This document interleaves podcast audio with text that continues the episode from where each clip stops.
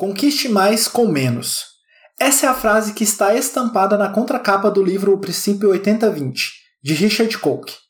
E muito além de uma simples teoria ou experiência individual feita por qualquer pessoa, aqui a hipótese que já exploramos em diversos outros livros ganha uma visão matemática e, de certa forma, até cult. A ideia é contraintuitiva e por isso é importante sempre repeti-la para si mesmo e prestar bastante atenção. Para conquistar mais é preciso fazer menos. Mas quais são os segredos para de fato conseguir mais com menos nos negócios e na vida? Seja muito bem-vindo. Esse é o podcast Livros Além do Óbvio. Eu sou o Matheus Soares e serei seu coautor nesta reflexão. Vamos lá!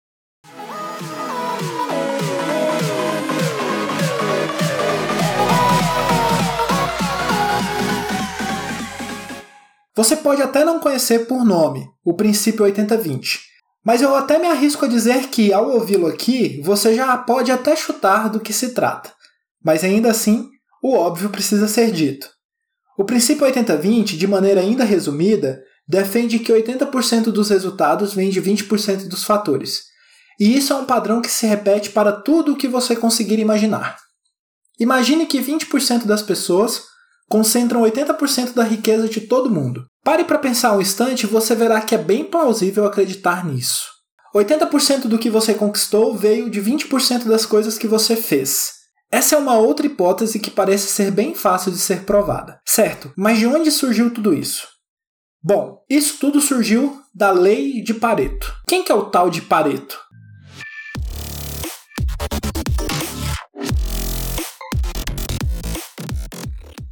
Vilfredo Federico Damaso Pareto, nascido em julho de 1848 em Paris, mas de família italiana, foi um engenheiro, economista, sociólogo e político que se interessou bastante pelo estudo da política italiana da sua época. É curioso notar porque, quando pensamos em Itália, visualizamos um país unificado e cheio de uma história que pensamos ser homogênea. No entanto, sua unificação foi confirmada de forma oficial apenas em 1861, sendo que Roma, a atual capital do país, foi anexada ao Estado italiano apenas em 1870.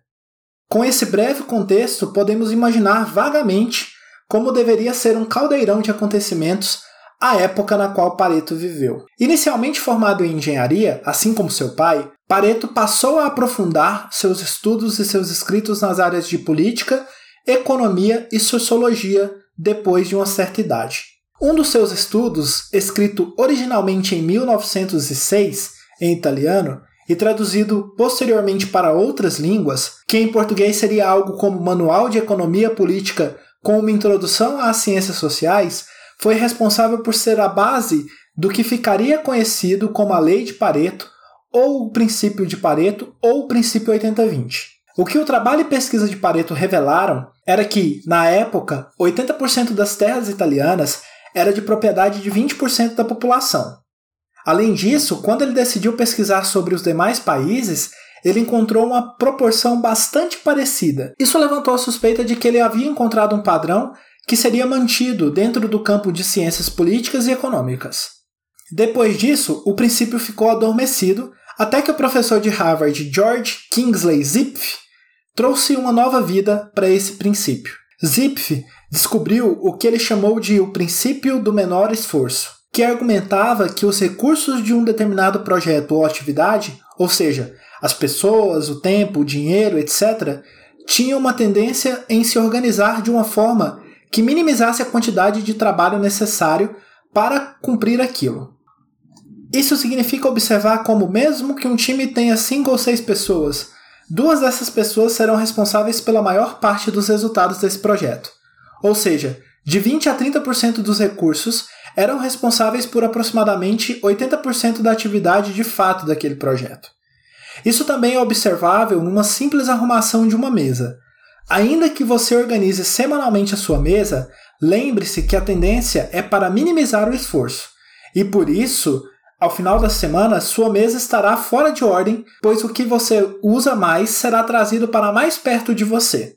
Mais adiante, o engenheiro romeno Joseph Duran, responsável por importantes avanços na área da qualidade na indústria, trouxe o que foi chamado de regra dos poucos vitais. Basicamente, o que ele aplicou foi que 20% dos fatores eram responsáveis por 80% das falhas e da perda de qualidade de uma indústria.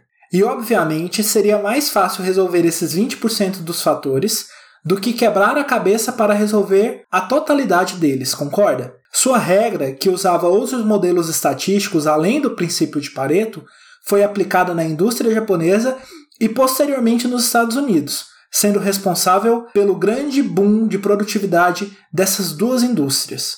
Pronto, eram os estudos e aplicações que faltavam para que o princípio de Pareto fosse amplamente utilizado em outras áreas, indo bem além do estudo inicial de economia política de Pareto. Eu sei que essa explicação toda foi bem longa, mas é que ela é realmente importante para que você possa aplicar esse princípio na sua vida. E isso acontece por dois motivos. Primeiro, porque essa é uma regra testada. Ainda que possa acontecer de uma forma menos precisa do que os 80% dos resultados vindo de 20% dos fatores, essa é uma tendência que foi identificada em diversos setores. Falamos de indústria, falamos de economia, política, mas o princípio já foi visto também em produtividade para desenvolvimento de software, produtividade de pessoas, negócios e indústrias, enfim, tudo. O que pode acontecer é que esse número seja um pouco menor em sua proporção, ou seja, 60% do resultado vir de 40% das tarefas, ou variar para mais, como é o caso de quando 10% dos fatores causam 90% do resultado final. Mas o fato é, isso é uma tendência da nossa própria humanidade em si. Segundo, essa história do princípio revela um pouco do pensamento 80-20, que é apresentado no livro O Princípio 80-20 de Richard Koch. Se você parar para observar, o princípio sempre é descoberto quando alguém para, reflete e aplica o princípio em algum sentido. Isso é verdade para o exemplo de Zipf e também para o exemplo de Duran. Se ambos não decidissem aplicar, o princípio seria simplesmente uma teoria, ou seja, você precisa procurar os poucos vitais para a sua vida, seu trabalho e seus negócios, de maneira proativa. Ok, Matheus, entendi, mas o que isso significa de fato para mim? Bom, o princípio 80-20 é uma forma de mudar seus resultados na vida e nos negócios de maneira prática, direta e direcionada. Vamos falar sobre cada uma dessas características.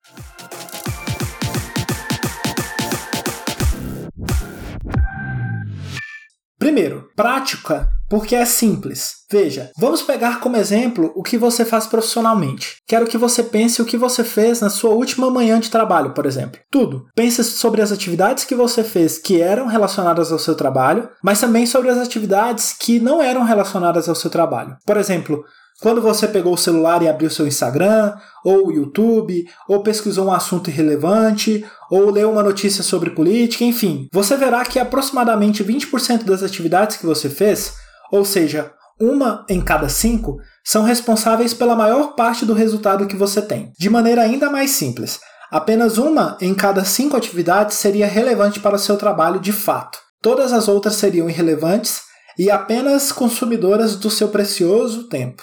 Segundo, o princípio 80-20 é uma forma direta porque não se baseia em achismos. Você precisa olhar o fator, que no exemplo que dei é a atividade, as ações que você fez. Segundo, aplicar o contexto, que nesse caso era o contexto profissional. E terceiro, verificar se é relevante ou não. Vamos pensar no seguinte exemplo. Eu trabalho com vendas. A produtividade de um vendedor é medida pela quantidade de receita ou de vendas que ele faz, certo? Então o princípio 80-20 para um vendedor é que 20% das atividades e ações que ele faz no dia são responsáveis por 80% das vendas que ele faz. Pronto, bem direto. Por fim, o princípio 80-20 é uma forma direcionada de melhorar os seus resultados porque você tem um caminho claro para mudar. Se você está insatisfeito com o que você tem, você não precisa sair por aí batendo cabeça em busca de uma fórmula mágica para mudar sua vida. Não. Você precisa parar, identificar quais são os seus 20% mais relevantes e atuar em cima deles. Se você quer mudar sua vida, precisa pensar quais são seus 20% de hábitos mais prejudiciais de hoje, responsável por 80% do que existe de ruim em sua vida, e eliminá-los. 20% do que você faz é responsável pelos 80% maus resultados que você tem, profissionalmente, nos negócios ou simplesmente na sua saúde ou na sua vida como um todo. O princípio 80-20 traz clareza e direção para o momento de excessos em que vivemos excesso de informação, excesso de disponibilidade de entretenimento, Enfim, excesso de tudo. Você não precisa dominar tudo, mas apenas os 20% vitais, na sua vida, nos negócios e na sua profissão. Agora é hora de encontrá-los. Esse foi o episódio de Livros Além do Óbvio de hoje. Eu espero que essa reflexão te ajude a encontrar um insight único que poderá ser aplicado nessa semana e que fará com que você note uma mudança positiva na sua vida, na sua profissão e nos seus negócios. Você me encontra no Instagram, no arroba Soares, e por lá eu falo também sobre desenvolvimento pessoal, comunicação e, obviamente, livros. Compartilhe esse episódio com alguém que precisa dessa conversa. E eu te vejo no próximo episódio, que sai sempre às segundas, para você começar bem a semana. Um abraço!